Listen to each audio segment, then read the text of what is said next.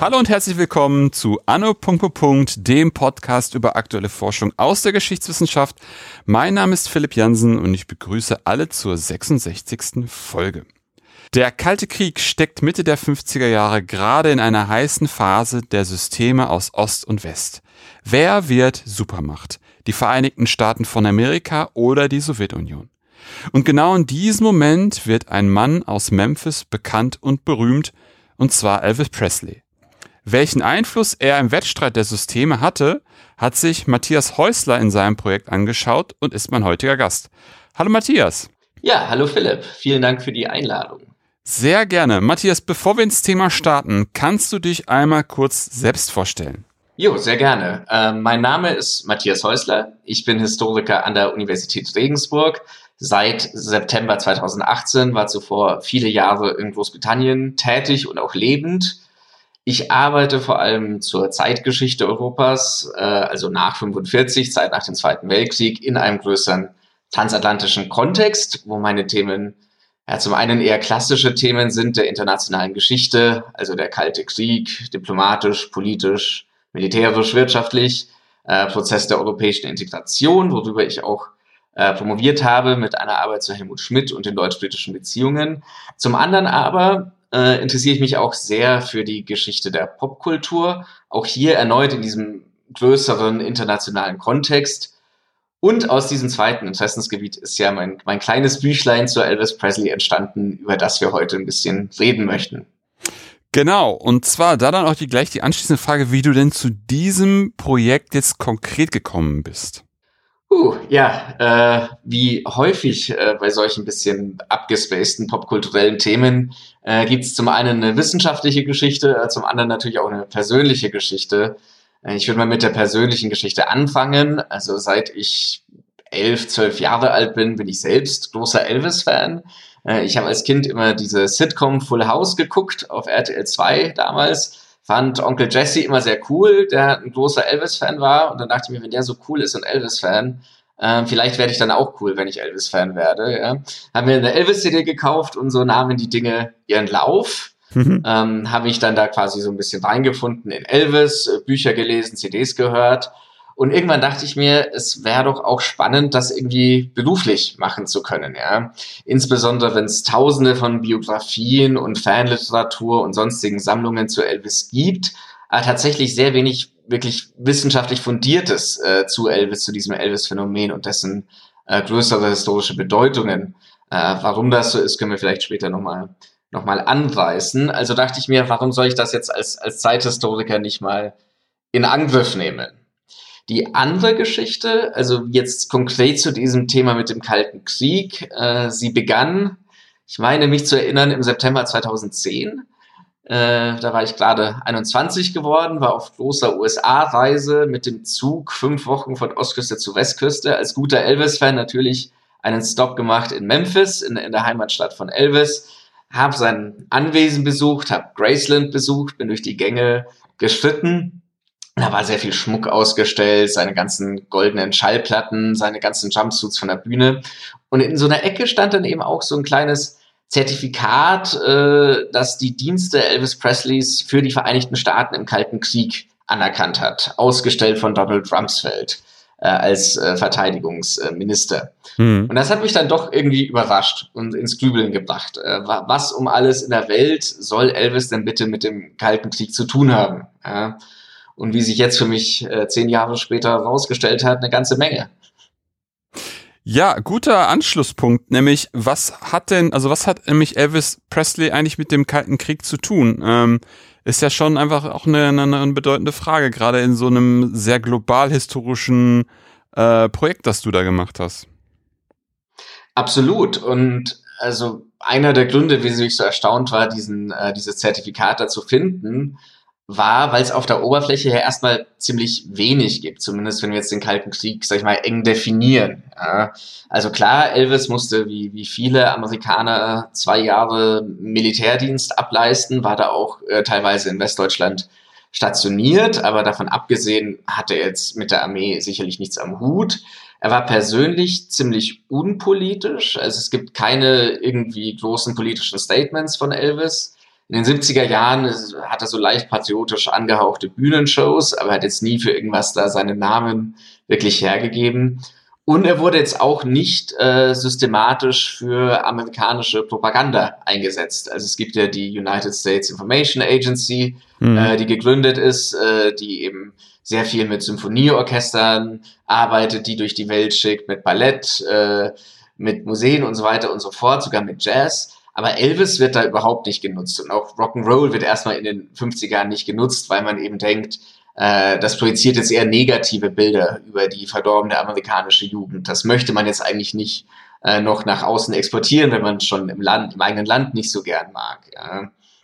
Und in der Tat wird Elvis eben erstmal bekannt, weil er Teil eines, eines sozusagen größeren transnationalen Phänomens ist, nämlich das einer, einer entstehenden Jugendkultur, einer Jugendbewegung, ja, mhm. einer, einer Generation, die sich jetzt eine eigene Identität aufbaut, äh, nicht zuletzt auch durch Konsum, ja, durch Jeans, Lederjacken, Haarfrisuren, die Elvis-Tolle und damit eben gegen bestimmte Werte der Elterngeneration aufbegehrt. Also es ist ein klassischer Fall von jugendlicher äh, generationeller Rebellion in den 50ern und für diese Generation wird Elvis sehr schnell eins der, der größten, wichtigsten äh, Symbole, eine Ikone in gewisser Weise. Aber auch das hat jetzt erstmal nichts direkt mit dem Kalten Krieg zu tun, sondern mit Fragen von äh, Gesellschaftsordnungen, von moralischen Werten und so weiter.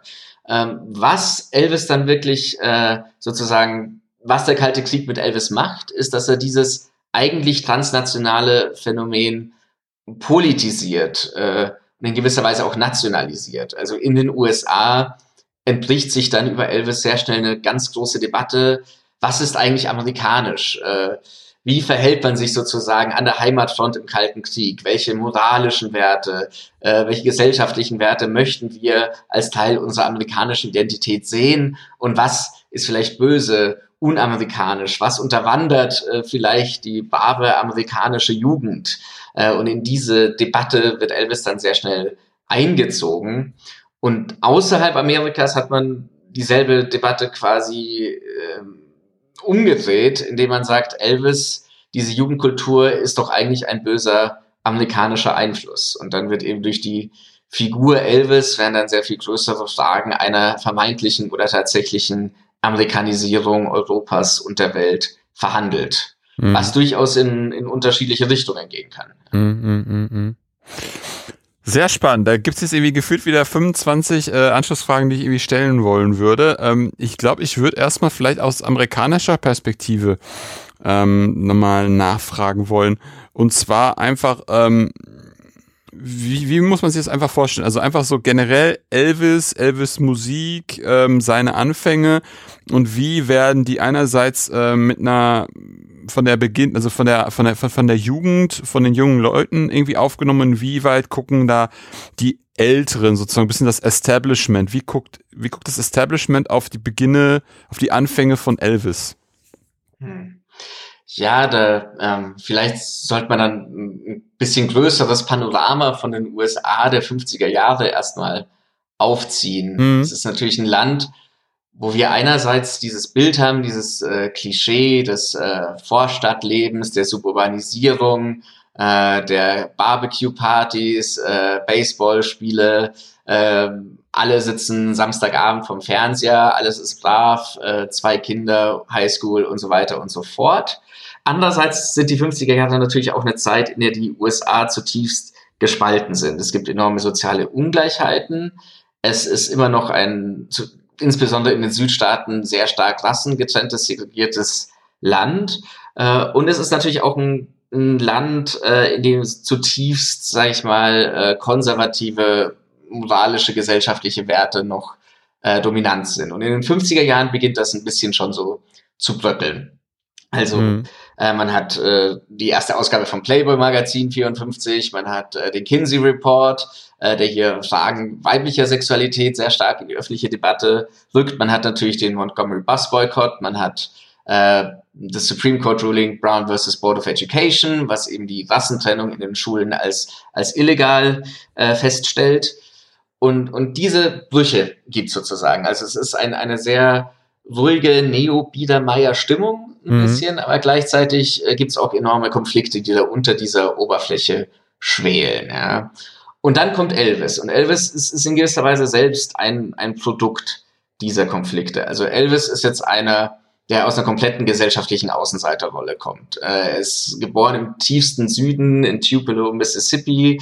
Die Eltern sind enorm arm. Ähm, Elvis äh, wird geboren, die Eltern können den Doktor für die Geburt nicht bezahlen, der äh, totgeborene Zwillingsbruder wird in einem Schuhkarton beerdigt. Also Elvis ist wirklich, was man so als White Trash sozusagen bezeichnen mhm. würde. Mhm.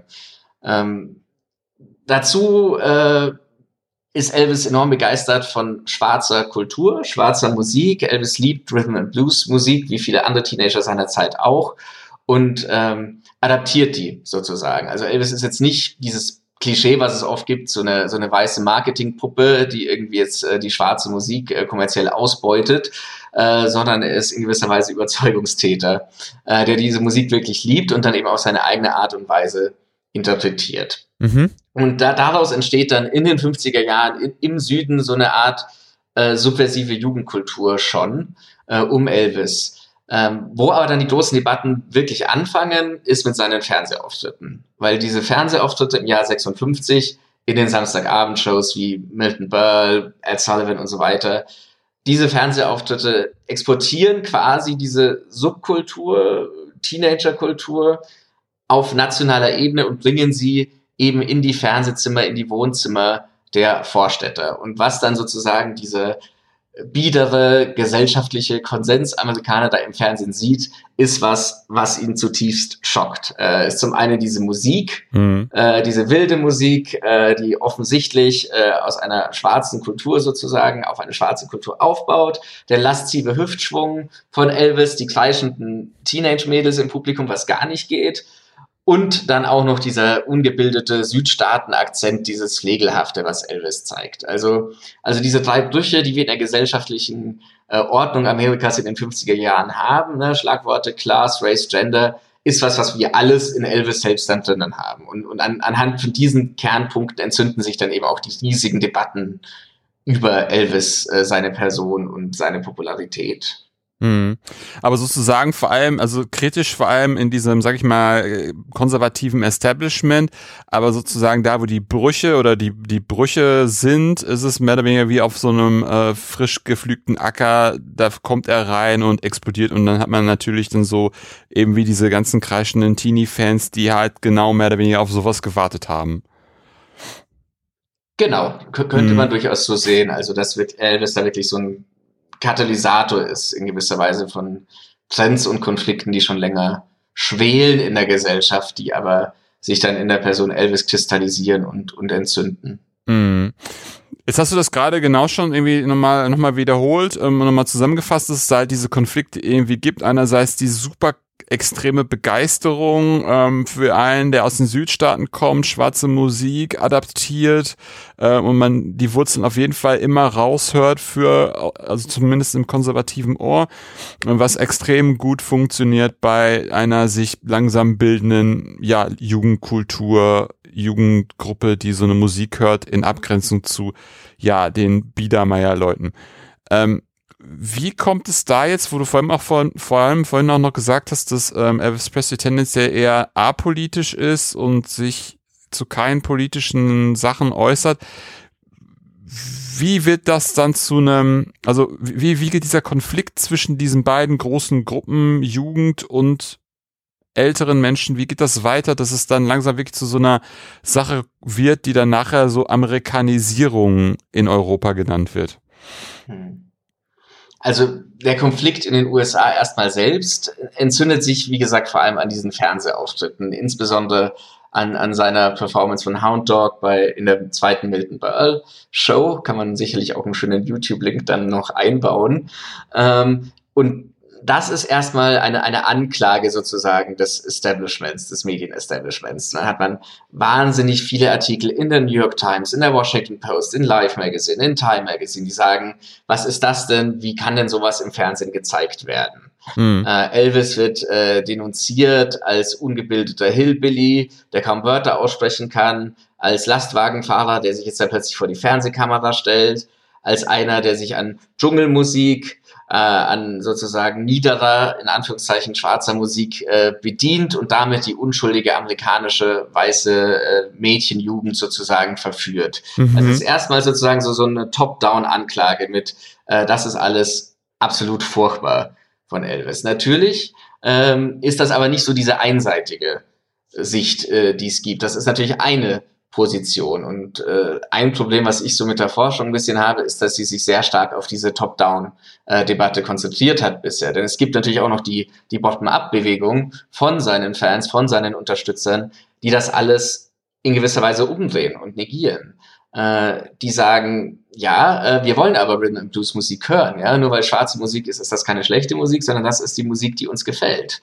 Äh, die sagen, wir wollen aber unsere Energien, unsere sozusagen in, unterdrückten Emotionen bei solchen Konzerten rauslassen, indem wir kreischen, indem wir äh, uns dafür begeistern und über äh, die ganzen Striptease-Tänzerinnen im Fernsehen schreibt niemand was, aber wenn ein Mann kommt wie Elvis, dann wird das plötzlich als unmoralisch dargestellt. Und die sagen, ja, dass der so ein armer Südstaaten-Teenager ist, der Elvis, äh, das ist für uns keine Delegitimation, äh, mhm. sondern das ist einer der Gründe, wieso wir ihn überhaupt cool finden. Also das äh, schafft eine gewisse Authentizität äh, von Elvis, die quasi von den Fans angenommen wird und begeistert wird. Also das ist sozusagen der Konflikt, dass wir einerseits von oben hinunter äh, eine, eine Verdammnis haben von Elvis, Konzerte werden verboten, äh, man betet für ihn, Platten werden verbrannt, ja, das volle Programm. Äh, auf der anderen Seite hat man eben auch die, die Fans, die dagegen protestieren. Und diese Fans, und das ist, wie dieser Konflikt letztendlich gelöst wird, diese Fans sind eben nicht nur rebellierende Jugendliche, die böse Ideen im Kopf haben, sondern sind auch ein enormer Markt, ja, sind ein enormer kommerzieller Faktor. Und das ist was, was in den 50er Jahren erst entsteht. Davor hat man zwei Weltkriege, die große Depression. Äh, jetzt entsteht dieser Teenager-Markt. Und da wird natürlich entdeckt, dass sich das ja auch enorm gut verkaufen lässt. Und dass sich insbesondere Elvis enorm gut verkaufen lässt, weil Elvis eben nicht nur ein Sänger ist, sondern auch ein Schauspieler, sondern auch ein enorm vermarktbares Gesicht hat. Mhm. Und es entsteht dann sozusagen ne, ein Riesenmarkt um Elvis, wo seine Platten verkauft werden, wo dann sehr bald auch Kinofilme verkauft werden, wo enorme Fanartikel verkauft werden, wie äh, Neon-Leuchtposter, Lippenstifte, Heartbreak Hotel Lippenstift, äh, Kleider, T-Shirts, Fanclubs werden gegründet und so weiter und so fort. Und im Rahmen dieses Hypes, was dann dieses kommerziellen Hypes, der dann um Elvis entsteht, wird Elvis langsam aber stetig umgedeutet indem er nicht mehr sozusagen als Bruch oder als Attacke auf die amerikanische Gesellschaft gedeutet wird, sondern, sondern vielmehr als, als Ausdruck dieser amerikanischen Gesellschaft. Und das macht man so, dass man sich vor allem auf dieses klassische amerikanische Motiv vom Tellerwäscher zum Millionär konzentriert, dass ah. man vor allem diesen kommerziellen Vorder äh, diesen kommerziellen Erfolg in den Vordergrund stellt und mhm. sagt, mein Gott, der arme Südstaatler hat es aber in diesem Land der unbegrenzten Möglichkeiten nach oben geschafft mit seiner Musik und jetzt hat er Graceland und er hat einen pinken Cadillac und er hat diese ganzen Sachen und das sind ja auch Bilder, die wir heute noch mit Elvis sehr, sehr stark assoziieren. Und dieses, äh, dieses Narrativ, sozusagen dieses Great Gatsby-Narrativ oder dieses vom Tellerwäscher zum Millionär, äh, Narrativ wird dann zunehmend im Vordergrund gestellt und die ursprünglichen größeren sozusagen Spannungen, die es gab bezüglich der äh, Rhythm Blues Musik, äh, bezüglich des Verhaltens der Fans, die werden dann zunehmend in den Hintergrund gerückt, dass man sagt, dass er eigentlich nur so ein harmloses Teenager-Jugendphänomen, was wir gut verkaufen können und immerhin hat es geschafft und was ihm recht gibt, ist sein kommerzieller Erfolg. Und das ist was, was Elvis dann auch selbst natürlich sehr stark pusht. Äh, indem er gerne zeigt, äh, was er für tolle Autos sich gekauft hat, indem er mit dem äh, goldlaminierten Anzug auf die Bühne geht. Äh, es gibt dieses berühmte Albumcover, 50 Millionen Elvis-Fans äh, können nicht irren, 50 Millionen Elvis-Fans can't be wrong. Und das ist dann sozusagen wie, diese, wie dieser Spannungskonflikt, der letztendlich adaptiert und angepasst wird, wodurch Elvis natürlich in gewisser Weise auch kommodifiziert äh, wird dann letztendlich. Aber es funktioniert als Legitimation in einem freien Markt. Hm. Äh, es gibt ein schönes Zitat von einem Fan, der dann irgendwie von der Zeitung gefragt wird, ja, dieser Elvis, äh, was findest du denn an dem? Der ist doch dumm, das ist so ein ungebildeter Südstaatler. Und dann sagt dieser Fan, man, uh, maybe he does, maybe he isn't the most educated person in the world, but he makes a lot of money. Mhm. Ähm, und das ist natürlich dann letztendlich das Totschlagargument. Ne? Und das ist natürlich dann wieder enorm politisch in diesem kalten Kriegskontext, mhm. äh, weil darum geht's ja letztendlich, ne? dass man sagt, in dieser amerikanischen Gesellschaft äh, schafft man es äh, individuell durch äh, äh, Talent, äh, durch Vermarktung, äh, durch Konsum, sich eben seinen eigenen Stand zu verbessern und ein gutes Leben zu haben, ein besseres Leben, als man es vielleicht in einem sozialistischen, kommunistischen System hätte. Und so wird dann Elvis quasi zur, zur Ikone dieses Bilds von persönlichem Aufstieg individuellen Konsums. Mm, mm, mm. Und wirtschaftlicher Prosperität auch irgendwie dargestellt. Ne? Absolut. Ne? obwohl natürlich auch mit ihm viel Geld verdient wird. Also es ist nicht so, nicht nur so natürlich, muss man sich auch nichts vormachen wahrscheinlich, ne, dass, dass nur er viel Geld verdient, sondern auch ja eine bestimmte Gruppe um ihn herum auch äh, da viel. Klar, also Elvis, Elvis ist ein riesen, riesen Business. Es gibt seinen Manager, es gibt ähm, einen Herrn Saperstein, ein Hollywood-Marketing-Experte, der im Wall Street Journal im Dezember 56 schon sagt, Elvis ist ein Business mit Elvis haben wir 20 Millionen Dollar verdient dieses Jahr und das wenigste davon war von der Musik, ja, sondern von Fanartikeln und so weiter und so fort. Und das ist natürlich eine riesen kommerzielle Maschine, die da angeworfen wird und die in gewisser Weise auch die Grundlagen schafft für die heutige Popkultur noch oder dem, dem was dann so folgte in den 60er, 70er Jahren. Mm, mm, mm, also ein bisschen das, das, das, das Role Model, so der erste, das erste richtige also Elvis als erstes richtiges äh, Vehikel für so einen extremen Hype, der so 360 Grad eigentlich vermarktet wird. Kann man schon sagen. Also es gibt natürlich gewisse Vorläufer schon, äh, mhm. Johnny Ray, äh, Sinatra in den 40er Jahren. Ja. Aber bei Elvis ist es, hat es nochmal eine andere Qualität, weil wir eben jetzt das Fernsehen dazu haben, weil wir eine enorme Verdichtung auch des massenmedialen Raums haben und weil wir eben diese generationelle Spezifität, Spezifität haben, die wir bei anderen Stars davor nicht so haben. Also Elvis ist wirklich der erste Teenager-Star in dem Sinn. Mhm. Jetzt haben wir relativ viel über die Umdeutung und Kommodifizierung in Amerika gesprochen. Ähm, wie schwappt das dann rüber nach Europa und wie wird das so wahrgenommen? Hm. Ja, da, da ist interessant. Äh, ich hatte das ja vorhin schon, schon kurz angesprochen, dass Elvis eben überhaupt nicht instrumentalisiert wird, irgendwie von der amerikanischen Propaganda. Man möchte das ja eher totschweigen, was da in den USA so passiert. Ähm, dementsprechend wird Elvis gepusht vor allem von privaten Agenten, ja, von Journalisten, von seiner Plattenfirma. Es ist natürlich ein Zeitpunkt, wo die USA enorm viel Ressourcen investieren in Westeuropa, wo Märkte geöffnet werden, teils politisch, teils einfach nur durch, durch Marktkraft. Ähm, Elvis kommt aber zuerst nach Westeuropa quasi als mediales Phänomen. Ähm, logischerweise, was macht Elvis in den USA berühmt? Seine Live-Auftritte, gibt's nicht. Elvis tourt nicht in Europa, sein ganzes Leben übrigens nicht. Elvis ist eine globale Ikone Amerikas, aber nie außerhalb der Vereinigten Staaten aufgetreten. Okay. Abgesehen von fünf Konzerten in Kanada, 57, aber davon abgesehen immer nur in den USA. Wow. Die Fernseh, die Fernsehshows gibt's nicht, ja, also Ed Sullivan Show und so weiter wird in den 50er Jahren nicht gezeigt in Westeuropa äh, und auch die Plattenverkäufe. Also seine Plattenfirma RCA fängt gerade so an, sich ein Netz aufzubauen, äh, hing früher an HMV dran, löst sich davon ein bisschen dann in den 50er Jahren. Auch da läuft das in Ländern sehr unterschiedlich. Also in Großbritannien gibt es schon im März 56 Elvis-Platten, in Westdeutschland dann erst im, im November 56, in Dänemark erst 58. Also Elvis ist sehr abstrakt und Elvis erscheint vor allem erstmal als mediale Konstruktion. Mhm. Insofern, dass westeuropäische Journalisten amerikanische Magazine und Zeitungen lesen und diese Debatten einfach abschreiben. Ja, also es ist, es wird wirklich so dargestellt, schaut mal, liebe westeuropäische Leser, was da Entsetzliches passiert gerade in den USA. Und es ist erstaunlich, wie viele von den äh, Klassen, vor allem rassistischen Stereotypen, sich dann auch eins zu eins noch in Publikationen finden lassen, wie der Frankfurter Allgemeinen Zeitung oder wie im Spiegel. Äh, der Spiegel macht im Dezember 56 ein Riesenfeature äh, über Elvis mit Elvis auf dem Cover äh, mit dem Titel von ähm, von Disneyland nach Kinseyland oder irgendwie sowas. Mhm. Ähm, wo es wirklich, also diese Sachen wirklich einfach abgeschrieben werden und gespiegelt und Elvis dann halt wirklich als, als böse Dschungelmusik ähm, dargestellt wird. Äh, also es ist ein sehr, sehr ähnlicher Diskurs auf dieser Elitenebene.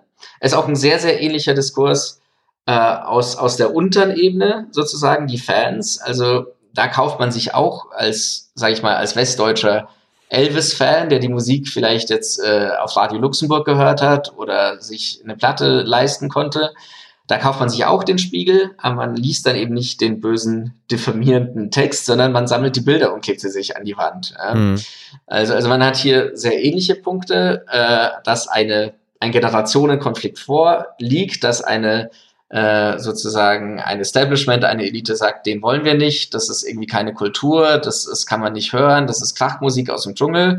Und dass man eben Fans sagt, haben, die sagen, das ist neu, das ist aufregend, diese Musik wollen wir hören, der sieht cool aus, äh, ich, ich, ich mag die Songs und so weiter und so fort. Der Unterschied in Westeuropa ist natürlich, dass das Ganze dann als Zeichen einer Amerikanisierung gedeutet wird. Klar, Elvis ist amerikanisch und das ist natürlich eine Zeit, wo wir sehr starke Konflikte noch haben, gerade in, in Westdeutschland, äh, zur Frage, wie nah soll man sich an die USA anlehnen? Mhm. Äh, wie gehen wir um mit dieser enormen Präsenz, die Amerika plötzlich im täglichen Leben hat?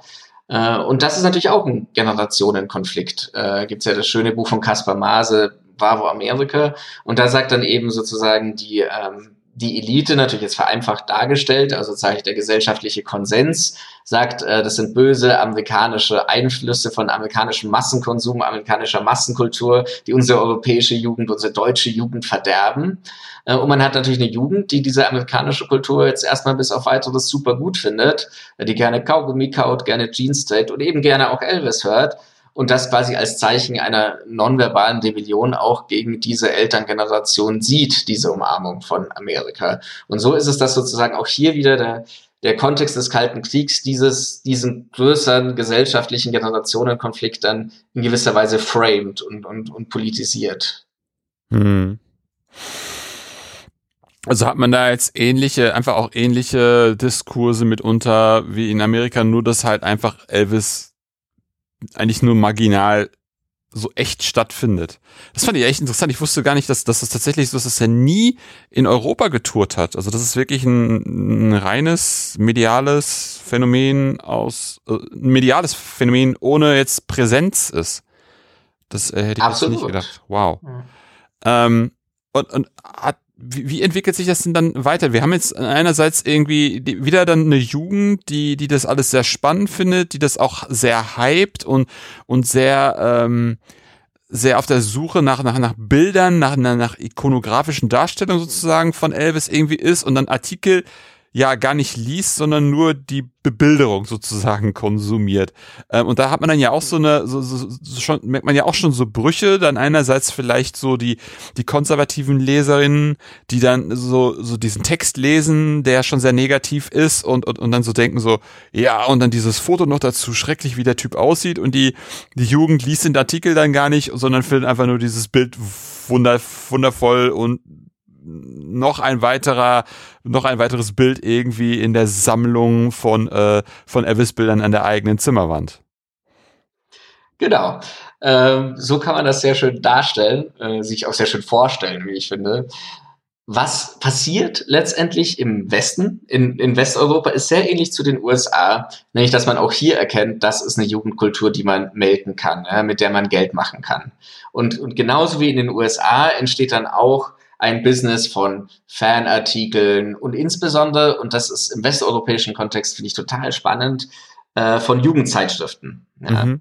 Also in, in Großbritannien zum Beispiel haben wir den NME, den New Musical Express, der jetzt leider eingestellt wurde vor einigen Monaten, äh, der aber damals sozusagen als erster auf diesen Zug aufspringt und sagt, wir verdammen nicht Elvis, sondern wir werden jetzt sein größter Champion auf dem britischen Markt, indem wir Werbung machen für Fanclubs, indem wir persönliche Lebensgeschichten von ihm schreiben. Indem Elvis schreibt sogar mal einen, in Anführungszeichen, persönlichen Brief an die Leser des NMEs in Großbritannien, in denen er, indem er ihnen dankt für die, die Zuneigung und den Support. Mhm. Und da, also, da entsteht dann sozusagen dieses Riesenbusiness, dass man sich quasi an den Elvis-Zug dranhängt. Und in Deutschland hat man genau dasselbe mit der Bravo. Äh, die Bravo wird ja im August 56 äh, gegründet und wird dann sehr schnell auch zum, zum Champion sozusagen dieser, dieser amerikanischen Jugendkultur. Hat großes Glück, äh, dass Bravo einen Korrespondenten in Hollywood hat, der zufälligerweise mit James Dean befreundet war. Und Elvis war diesen James Dean-Fan und kriegt es zufällig spitz und dann befreundet sich Elvis auch mit dem. Und dann gibt's ein 16-teiliges Elvis-Special in der Bravo, äh, mit Exklusivinformationen und diesem Korrespondenten. Das strotzt natürlich voll, also das ist voll von Fehlern. Das heißt immer der Junge aus Missouri. Elvis hat nichts mit Missouri zu tun, ja. Er steht trotzdem über jeden dieser 16 Artikel Elvis, der Junge aus Missouri. Ähm, aber auch hier ist dann wieder sehr interessant, dass sehr schnell nicht diese gesellschaftlichen Spaltungen oder die Rebellion betont wird, sondern auch hier diese vom Tellerwischer zum Millionär Story. Und das wirklich, also die erste Überschrift vom ersten Special ist in der Bravo, ob man ihn liebt oder hasst, seine Lebensgeschichte ist einmalig. Ja, und das framte schon wieder in diesem, in diesem Aufstiegsmärchen, was dann natürlich in gewisser mhm. Weise auch in, in das angehende Wirtschaftswundermärchen so mit reinspielt. Und da geht es eben auch sehr viel über, wie viel hat Elvis verdient. Man listet dann sehr gerne auf, äh, wie, wie viel er jetzt für irgendwie eine Show bekommen hat oder wie viel sein neuester Cadillac gekostet hat und diese ganzen Sachen. Und dann wird halt wieder diese, diese Lebensgeschichte hervorgestellt und damit werden größere Bilder der amerikanischen Konsumgesellschaft verbunden. Und darüber ist dann eben auch wieder so eine, so eine Deutungshoheit äh, oder ein Deutungskampf, der darüber ausbricht. Mein, eins meiner liebsten Beispiele ist dieses Neon-Poster von Elvis. Es wird in Amerika ein Neon-Poster verkauft, das noch zweieinhalb Stunden im Dunkeln leuchten kann, ja, was sich äh, die Teenager übers Bett hängen können. Das ist der heiße Scheiß, ja. Äh, und der Spiegel schreibt dann eben ganz diffamierend, oh Gott, in Amerika wird alles zu Geld gemacht, die einzige Währung, die zählt, ist das Geld. Man gibt sogar dieses furchtbare Neon-Leuchtposter raus, was dann noch zweieinhalb Stunden im Dunkeln leuchtet, um Gottes Willen. In der Bravo steht dann, wow, richtig cool. In Amerika gibt's so ein Neonleuchtposter von Elvis und es leuchtet noch zweieinhalb Stunden im Dunkeln. Ja, müsst ihr unbedingt haben. Ja, also hier kristallisieren sich dann auch wieder diese, äh, diese ganz abstrakten äh, Ideen von äh, gesellschaftlichem Leben, von Kapitalismus mhm. in so einer popkulturellen Figur oder so einem popkulturellen Beispiel. Und das ist Mhm. Ist ganz spannend.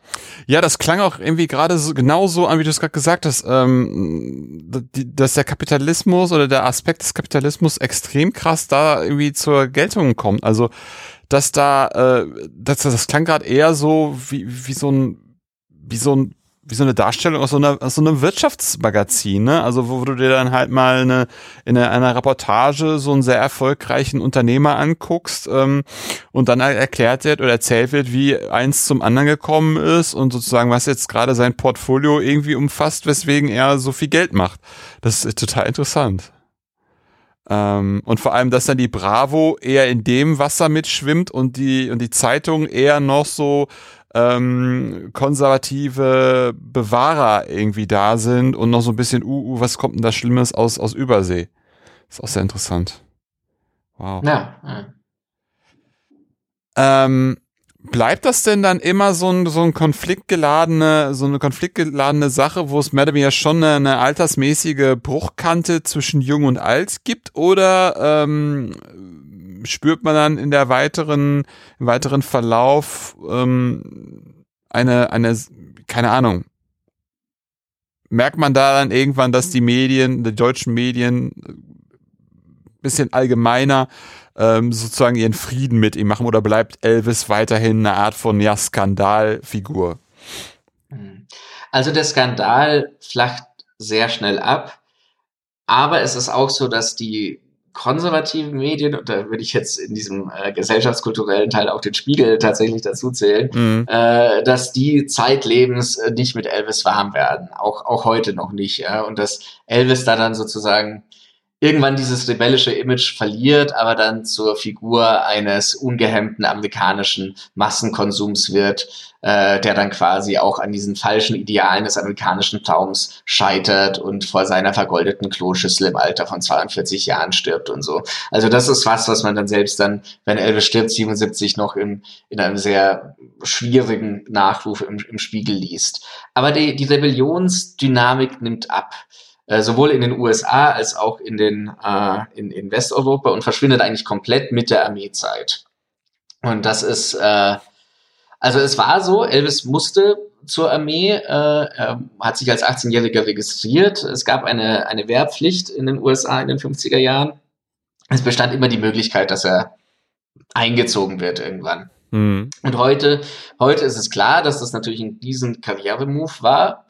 Damals war es nicht so klar. Also Elvis selbst hatte wahnsinnige Panik, dass die Fans ihn dann nach 18 Monaten vergessen hätten. Die Fans auch und die, die Fans beschweren sich dann auch. Ich tolle, tolle Briefe gefunden in, im Nationalarchiv in den USA, wie an den Verteidigungsminister geschrieben wird und auch an den Präsidenten, dass man doch bitte Elvis äh, auf keinen Fall einziehen sollte. Und wenn er eingezogen wird, dass man ihm bitte nicht die Haare schneiden sollte, denn das wäre ja überhaupt seine Identität und so weiter und so fort. Aber Elvis und sein Management akzeptieren dann den Fakt, dass, dass er eingezogen wird. Und die Symbolwirkung ist natürlich dann ganz klar, ja, dass, dass ihn quasi diese, diese Eingliederung in die Institution der amerikanischen Armee akzeptabel macht. Also in den USA zeigt er damit, oder so wird es dann konstruiert, dass er ein braver Junge ist, der seinen Dienst tut, der amerikanische Werte verteidigt, der sein eigenes Ego zurückstellt, um einen Dienst für sein Land zu tun. Ähm, und in Europa und Westdeutschland ist er dann halt auch Teil des äh, sozusagen der westlichen Verteidigung im Kalten Krieg. Er ist einer, der zu uns, zum Block gehört, in Anführungszeichen. Mhm. Und in Westdeutschland selbst natürlich äh, kommt noch die Tatsache hinzu, dass er 18 Monate hier letztendlich stationiert ist in Friedberg, Hessen und teils mit zwei Manövern in, in Grafenwöhr von von Oktober 58 bis März 1960. Und da ist er dann natürlich plötzlich, diese mediale, abstrakte Medienfigur Elvis ist dann plötzlich einer zum Anfassen, ja, ein, eine, ein amerikanischer Superstar zum Anfassen, ja, wie die, äh, wie die anderen GIs ja auch. Und da wird es natürlich, äh, wird Elvis dann so zum, zu einem ganz anderen Art von, von Botschafter. Ja? Also es gibt Fans, die sich seine Autos anschauen und sich vor seinem Haus versammeln und ihn bewundern. Es wird auch propagandistisch ausgeschlachtet. Er spendet Blut fürs Deutsche Rote Kreuz. Er hilft beim Aufstellen eines Heldendenkmals für deutsche Soldaten, die im Ersten Weltkrieg gefallen sind und solche Sachen. Also hier wird dann Elvis quasi wirklich integriert in diese, in diese konstruierte Gemeinschaft des Westens im Kalten Krieg. Und das legt dann den Grundstein für seine spätere Karriere. Denn wenn er zu dem Zeitpunkt, als er dann 1960 von der Armee zurückkommt, ändert er sein Image total. Also Rock'n'Roll ist vorbei, ja. Ähm, Lil Richard, äh, Jerry Lee Lewis haben sich irgendwie diskreditiert durch persönliche Skandale.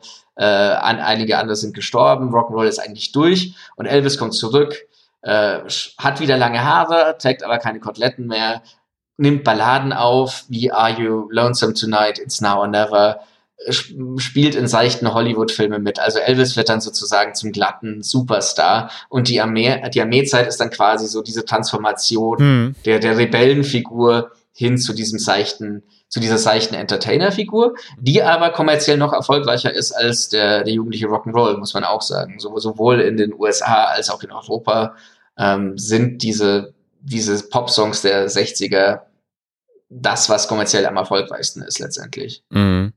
Was ja auch echt, also ich bin ein bisschen erschrocken, ehrlich gesagt, ähm, wie, wie damals noch so, so, so, ich hatte die ganze Zeit diesen, diesen, diesen, diese Frage im Kopf, ha, haben sie gedient? Ähm, und Elvis das dann bejaht und dann alle, oh ja, alles gut.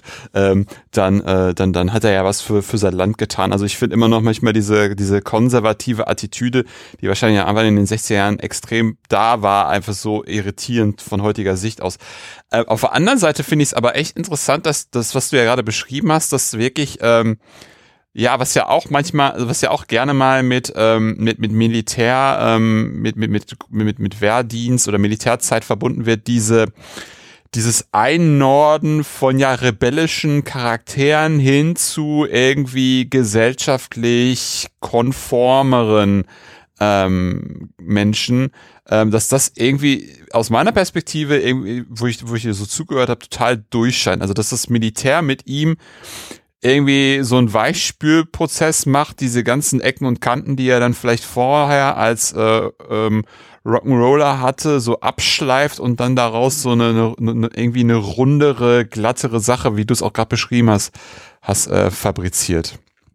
Ja, ja, total. Und also das ist, das zeigt tatsächlich auch den sozusagen die erstaunliche Akzeptanz, die so Wehrdienst und Armee in den 50er, frühen 60er Jahren noch hat. Also das ist natürlich vor dem Vietnamkrieg, äh, das ist vor den ganzen 68er Debatten. Ah, das ist da ist noch super stark in diesem, zumindest diesem gedruckten äh, Diskurs verankert. Vielleicht mit mit zwei Einschränkungen. Das eine ist es natürlich einige Fans gibt, die dagegen protestieren und die das tatsächlich als sozusagen Vereinnahmung und Kastration von Elvis sehen. Äh, so wird es ja dann auch später dargestellt. Es gibt das berühmte Zitat von John Lennon, als Elvis starb und John Lennon gefragt wird, was sagen Sie zu Elvis tot? Und er sagt, nee, Elvis ist nicht heute gestorben. Elvis ist gestorben, als er zur Armee ging, äh, wo natürlich dieses, dieses Narrativ dann ähm, der, der Eingliederung, der Konformität oder des Konformmachens äh, natürlich klar mitschwingt. Der, die zweite Einstellung ist, dass auch Elvis da immer noch nicht in Westeuropa komplett dann akzeptiert wird und äh, sehr zum Ärger auch seines Managements. Es gibt ja dann, als Elvis zurückkommt, einen ganz entsetzlichen Hollywood-Film, der daraus gedreht wird. G.I. Blues heißt er auf Englisch. In Deutschland hieß er Café Europa, aus welchen Gründen auch immer.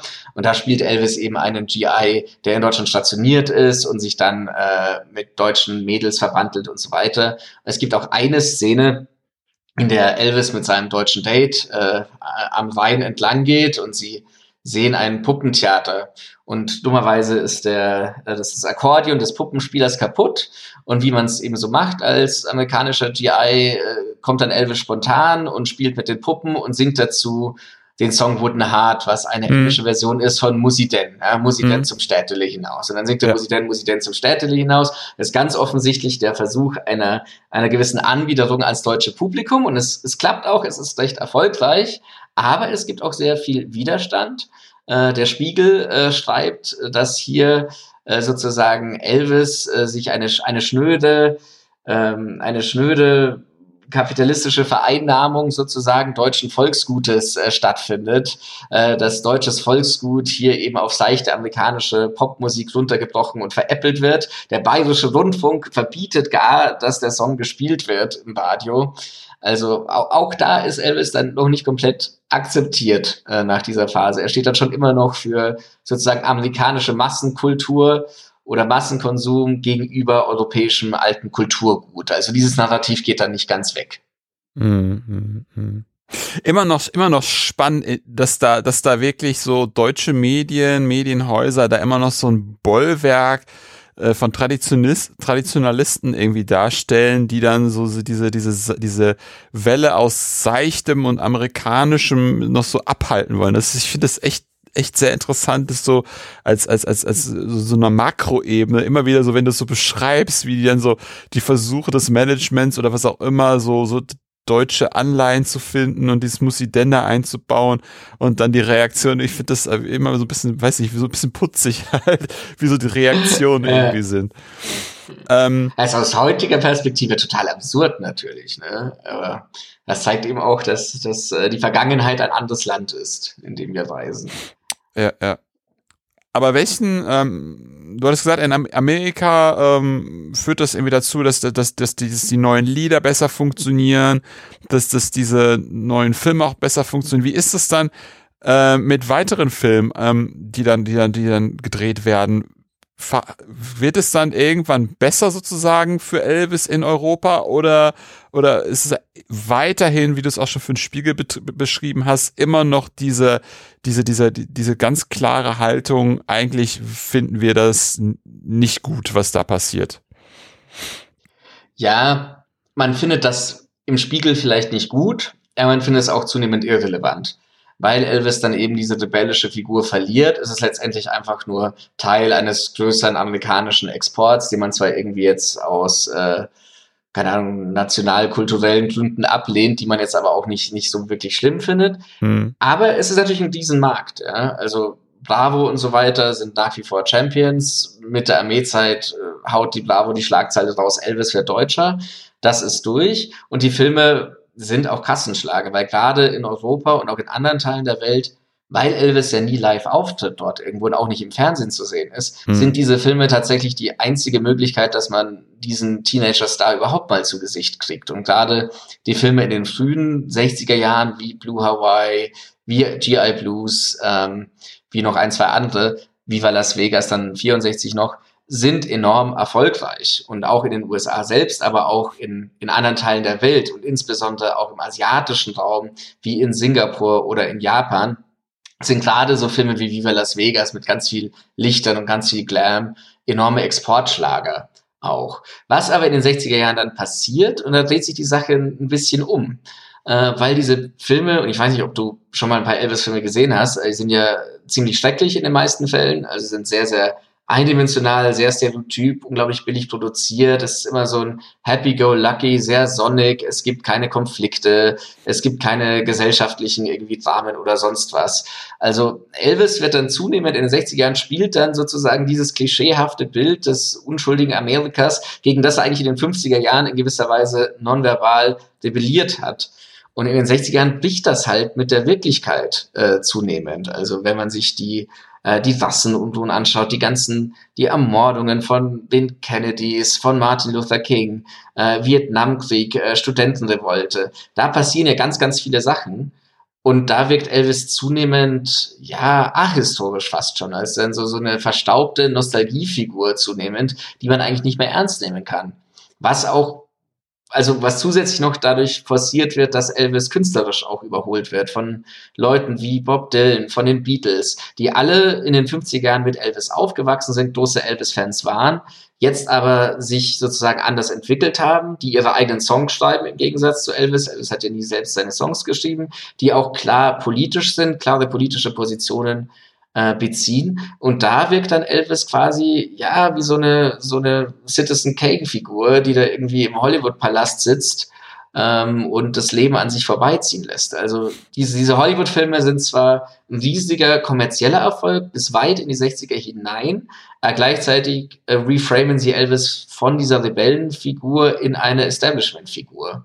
Mhm. Also er, er selbst war nie beides von dem komplett, aber es ist sozusagen das, das Image, das äh, um ihn kreiert wird. Ja. Ja, und dann den Kontrast mit dem, was im eigenen Land passiert, was in der Welt passiert, was musikalisch jetzt auch an auf den auf den Markt kommt von rechts und links. Ähm, irgendwann kommen dann hier sogar noch die Stones noch dazu. Also das ist dann ja auch einfach eine extreme Konkurrenz. Und ich fand das gerade interessant, weil weil das weil das so so spannend ist, so diese Transformation vom Rebell zum, zum, zum glatten Hollywood-Schauspieler mit irgendwie so Balladentracks und das, was dann wieder kontrastiert wird eben mit dem, was du gerade beschrieben hast, die 60er Jahre in der Welt, wo, da, wo dann irgendwie das so wirkt wie so ein Heimatfilm. Also irgendwie Elvis wie so ein Heimat-Kitsch-Film irgendwie wirkt, wo so alles so schön und glatt und keine Konflikte und dann macht man irgendwie die Zeitung auf oder die Tür auf und sieht halt irgendwie Straßen brennen und weiß der Teufel was. Das finde ich irgendwie sehr interessant. Wie dann so Voll. diese Figur dann eine gewisse Art von, ja, Konkurrenz bis fast irgendwie Niedergang erfährt. Bei aller Niedergang trifft's. Also, wenn man sich anschaut, was die Beatles machen, was die Stones machen, was Dylan macht in den 60er Jahren. Elvis sitzt in dem Film, in einem Film, ich glaube 68 sogar, auf einem auf einem äh, Truck auf so einer Farm und singt Old MacDonald had a farm. Ja, also es, es grenzt an Parodie. Okay, ich, ich war jetzt gerade echt bisschen, äh, bisschen zurückhaltend mit dem Wort Niedergang. Ich dachte, du, du, du haust mir das gleich um die Ohren und sagst so, nein, nein, nein, das ist nicht so, aber krass, okay, ja. Das ist natürlich ein extremer Kontrast, den du da gerade beschrieben hast. Also Elvis kann man sagen, Ende der 60er Jahre ist wirklich in gewisser Weise vielleicht nicht eine Witzfigur, weil da noch zu viel Respekt vor seiner sozusagen Lebensleistung vorherrscht. Er ist definitiv nicht einer, der noch in irgendeiner Art und Weise kulturell relevant ist, bis dann eben das, das große Comeback dann kommt. Ne? Aber ja, wie kommt es überhaupt dazu? Also ich meine, es gibt dann ja, es, es muss ja gefühlt irgendwie eine Neuerfindung geben oder, oder wie muss, wie muss ich mir dieses Comeback vorstellen? Also was ist die Idee von diesem Comeback und, und wie kommt es überhaupt zu diesem Moment, dass es überhaupt ein Comeback geben muss? Ja, ähm, verschiedene Gründe. Das eine ist natürlich, dass die Filme sich nicht mehr so gut verkaufen. Äh, Elvis kriegt immer noch Filmverträge, aber sie sind bei weitem nicht mehr so hoch datiert, wie sie irgendwie in den 60er Jahren, Anfang der 60er, Mitte der 60er Jahre waren.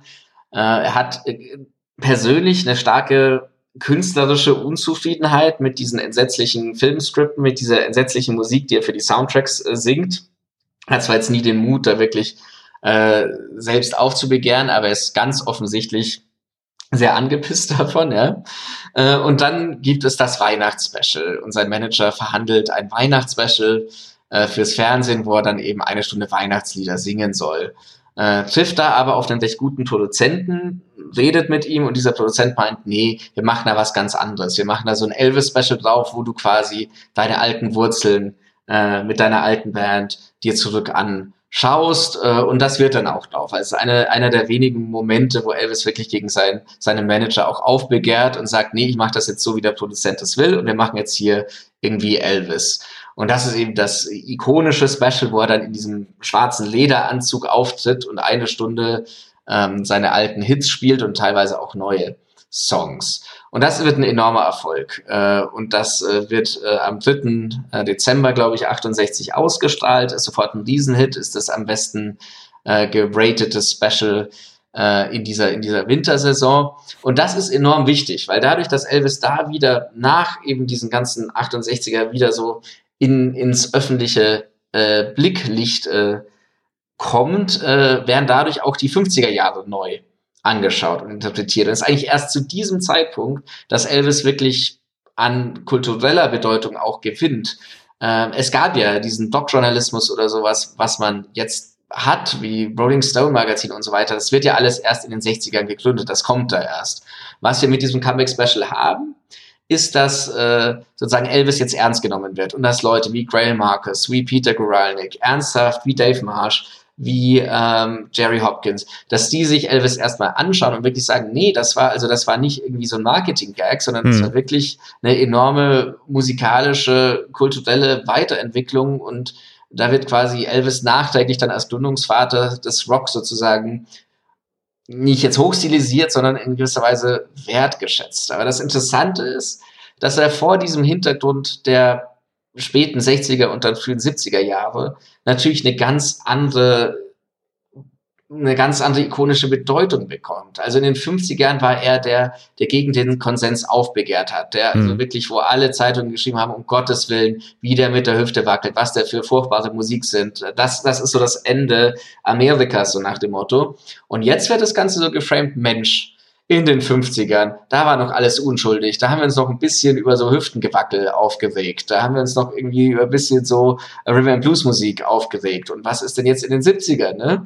Also, da wird Elvis dann quasi vor dieser anderen Landschaft als, als nostalgische, als nostalgisches Symbol einer vermeintlichen Unschuldigkeit der 50er Jahre, die natürlich gar nicht da war, er wird dann so im Nachhinein uminterpretiert und, und umgelesen. Mhm. Aber auch spannend, dass mit, dass mit so einem Aufkommen vom Musikal, also vom Musikjournalismus, ähm, da dann äh, so zu, gefühlt ja, es klingt fast so, als, als wäre er dann so der erste, das, das erste Target oder die, das erste Ziel von diesen Journalisten gewesen, um dann auch so, ja auch an der eigenen Bedeutung irgendwie zu schreiben. Ne? Also es ist natürlich was, wenn dann solche Musikjournalisten dann eben wie so, so, so konstruieren, Elvis in den 50ern, der Gründer des Rocks und so weiter und so fort. Das ist ja schon äh, auch, auch nicht nur nicht nur nicht nur für Elvis was, sondern man man hat ja auch selber so eine Expertise. Das finde ich irgendwie auch ganz interessant. Oder ist mir gerade so eine Idee halt, die mir so in den Kopf kommt. Keine Ahnung, ob die passt. Total. Das hängt dann auch wieder mit so Fragen der Authentizität zusammen und wie man sich selbst dann sozusagen die eigene Legacy, die Illusion der der biografischen äh, Linie dann sozusagen selbst äh, selbst hinschreibt. Man mhm. kann natürlich auch es anders oder also ähnlich sehen. Man kann es natürlich auch noch weiter spinnen und sagen, äh, die Bedeutung von Elvis, das, also was Elvis so wahnsinnig oder das Elvis-Phänomen, mit dem natürlich sehr viel anderes zusammenhängt, aber dass die Bedeutung dieses Phänomens gerade deswegen so einen riesigen Impact hatte, dass man in den 70er Jahren den Impact schon gar nicht mehr gesehen hat weil so viele Sachen, die eben in den 50er Jahren noch zutiefst anrüchig wirkten, dann in den 60er, 70er Jahren komplett im gesellschaftlichen Konsens und Mainstream verankert sind. Ja. Hm, hm, hm. Ah, ich finde es ganz spannend. Also ich hatte halt gar nicht so auf der, so, so, so auf dem Schirm, ähm, wie, wie es dann zu diesem Comeback irgendwie kam. Und das ist einfach interessant, wie dann einfach mit, mit neuen Playern eben diesen jo Musikjournalisten sozusagen auch dieses Comeback dann, dann, dann so eins ins andere gefühlt greift und dann nochmal so dieser Boost der 70er bis dann eben zu seinem Tod ähm, dann doch mal irgendwie kommt. Das finde ich irgendwie extrem spannend. Ja, ist natürlich vor dem Hintergrund eben dieser enormen Unsicherheit, die in den 70er Jahren herrscht, nach Vietnam, nach Watergate, in Zeiten von politischen, wirtschaftlichen Krisen, äh, bietet Elvis natürlich seine, seine Person, äh, seine Konzerte. Er geht ja dann wieder auf Tour mit den Jumpsuits in Las Vegas und so weiter. Die Bilder sind ja bekannt. Aber da bietet Elvis natürlich in gewisser Weise auch eine, eine Möglichkeit des nostalgischen Verkriechens vor der Gegenwart, wo man sich in den eigenen, in den Erinnerungen der eigenen Jugend irgendwie schwelgen kann, was, was ein bisschen dann auch sein künstlerisches Problem ist, weil Elvis darauf überhaupt keinen Bock hat. Also Elvis will nicht sein eigener Tribute-Artist sein, sondern er will andere Musik machen, er will andere Shows machen. Aber die Fans kommen eigentlich nur, um die alten Hits der 50er nochmal zu sehen oder um überhaupt ihn mal zu sehen. Und, und das führt, glaube ich, schon zu einer gewissen künstlerischen Desillusionierung auf, auf seiner Seite. Ja. Das ist ja irgendwie auch, auch spannend, dass er dann am Ende irgendwie so gefühlt so gefangen mehr oder weniger in seinem, in seiner, in, in seiner Identität irgendwie ist, die er über Jahre irgendwie aufgebaut hat und die dann ja auch von, ja, schön, wie ich jetzt so immer drauf rumreite, aber auch vom Mu Musikjournalismus irgendwie dann nochmal so ein bisschen gepusht worden ist und er dann da irgendwie gar nicht rauskommt, obwohl er raus will. Also das ist ja auch irgendwie das, was ja heutzutage ganz normal ist, dass, dass das erste Album beispielsweise sehr, sehr punkig, sehr rockig ist und das zweite dann sehr ruhig ist oder, oder irgendwann dann mal auch Alben kommen, die dann sehr, sehr, sehr ruhig sind, sehr experimentell sind. Also bei den Beatles ist es ja auch irgendwie so, dass die sich am Ende ja extrem nochmal gewandelt haben, wenn man so durch die Alben so durchhört. Ja, das, äh, bei Elvis ist ja auch interessant, dass er sich da, glaube ich, zeitlebens missverstanden gefühlt hat mit diesem, mit diesem Slogan King of Rock'n'Roll, weil Elvis ist ja nie irgendwie äh, ist, er, ist er nie Musiker geworden, weil er Rock'n'Roller unbedingt werden wollte. Also er mochte Rock'n'Roll, er mochte Rhythm and Blues, er mochte auch Balladen, er mochte auch Gospel, er mochte auch Schmalz, ja, also sein, sein größtes Vorbild unter anderem ist Mario Lanza, ja, was man jetzt nicht denkt. Und selbst in frühen Jahren versucht er auch immer seine Balladen unterzubringen und Gospel zu singen und so weiter. Und er, er sieht sich selbst wirklich so als, als sozusagen Sänger, der, der alle möglichen Spektren abdeckt und fühlt sich da, glaube ich, in, in den 50ern sehr stark reduziert auf, auf dieses Rock'n'Roll-Label und versucht eigentlich zeitlebens dem ein bisschen zu, zu entkommen und sich da auch, äh, auch äh, weiterzuentwickeln. Und gerade so It's Now or Never, ja, äh, bringt er 1960 raus nach der Armeezeit, ist ein Song, basiert natürlich auf Osole Mio, was er während seiner Armeezeit in Deutschland kennenlernen. Findet er total spannend, ist enorm anspruchsvoll zu singen. Er arbeitet da monatelang, wie er das richtig singt, singen mhm. soll und kommt dann äh, kommt dann zurück nach Amerika, nimmt dieses Elvis is Back Comeback-Album auf mit einer enormen stilistischen Breite, enormen Vielfalt, wo er dann eben auch It's Now or Never singt, auf das er richtig, richtig, richtig äh, stolz ist.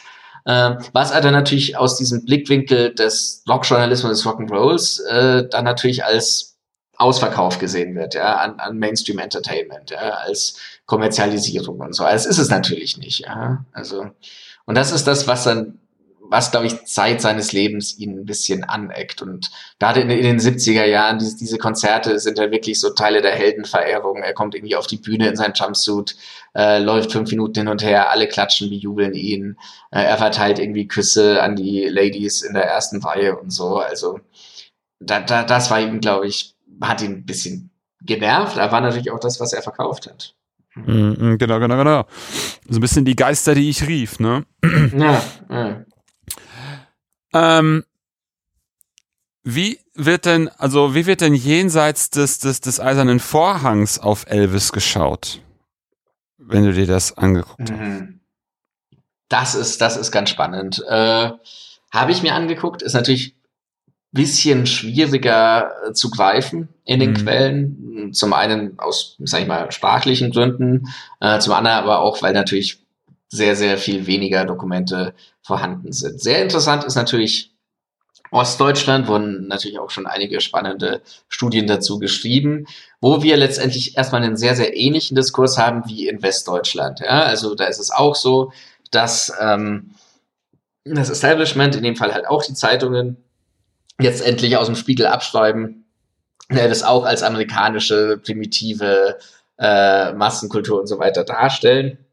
Genauso wie in Westdeutschland gibt es auch in Ostdeutschland dann Teenager, die Elvis hören über Transistorradios, über den eisernen Vorhang hinweg, äh, die auch in Lederjacken rumlaufen, die sich auch äh, die Haare so stylen wie Elvis. Es gibt auch Elvis-Fanclubs, die sich dann gründen, Elvis-Fanclub Karl-Marx-Stadt und so weiter, die sogar durch den eisernen Vorhang hindurch mit Fanclubs in Westdeutschland Kontakt aufnehmen. Also das gibt's auch alles. Nur da wird's dann eben andersrum politisiert. Also, also in Westdeutschland hat man ja letztendlich, dass man sagt, ja, okay, ähm, ist jetzt zwar nicht schön, aber ist eine Teenager-Mode, damit können wir fett Geld machen.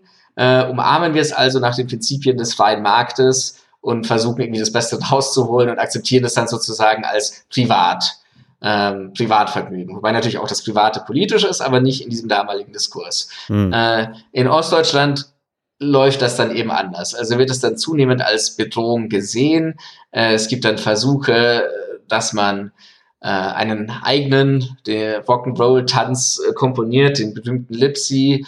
Es gibt äh, Verbote von westlicher Musik im Radio oder gewisse Quoten von sozialistischer Musik gegenüber westlicher Musik, die eingehalten werden müssen, was dann wiederum die, ähm, die Fans selbst politisiert und was dann Elvis der erstmal ja eben so vor allem dieses generationelle Phänomen war, wie auch im Westen, dann aber zunehmend auch ein Symbol des politischen Widerstands wird, ja, dass man dann bei FDJ äh, eben skandiert, wir wollen keinen Ulbricht, keinen Alu Kroll, wir wollen Elvis und den Rock'n'Roll und so, das wären dann auch politische Slogans und es werden dann durchaus auch Elvis-Fans äh, verhaftet äh, die Elvis Presley-Banden, wie sie in der DDR-Presse dann heißen, und sozusagen gezüchtigt.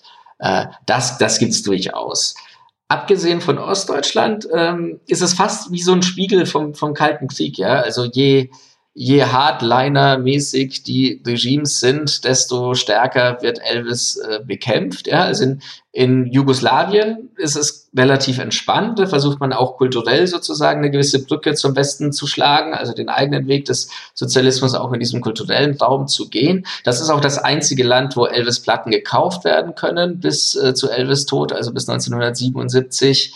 Ähm, in Polen ist es auch Ungarn. Äh, einigermaßen entspannt. Überall ist es so, dass es so ein bisschen so, so halblegal ist. Ja, also dass, dass die Musik da schon getauscht wird und, und gehört wird über Radios, das zwar offiziell nicht gestattet ist, aber man macht's schon.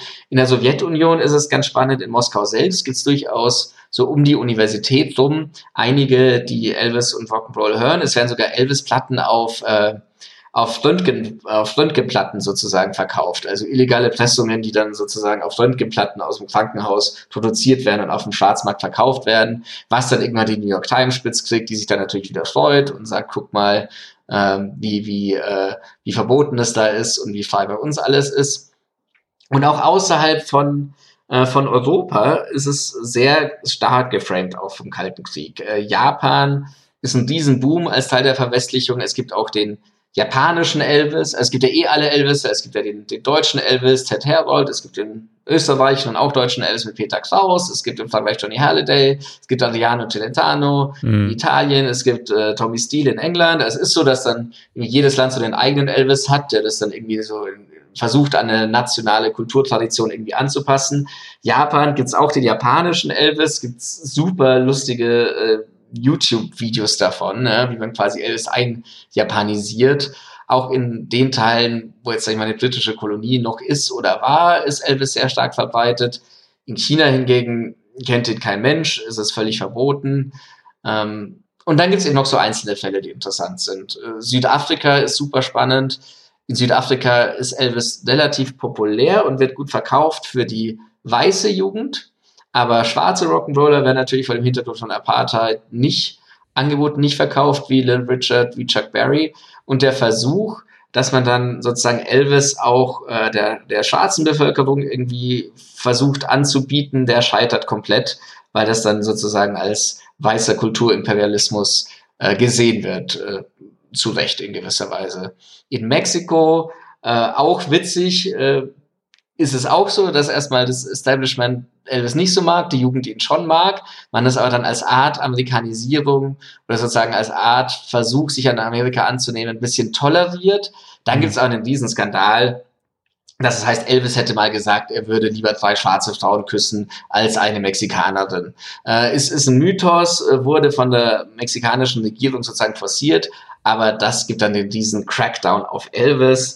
Äh, Platten werden nicht mehr gekauft und es entstehen dann ganz, ganz viele mexikanische Rock'n'Roll-Bands, die dann eben Rock'n'Roll singen, nur auf Mexikanisch. Und in Kuba, mein Lieblingsbeispiel, ist es so, dass Elvis recht populär ist. Es gibt auch ein sein Plattenlabel gibt's auch auf Kubanisch sozusagen, RCA Kuba.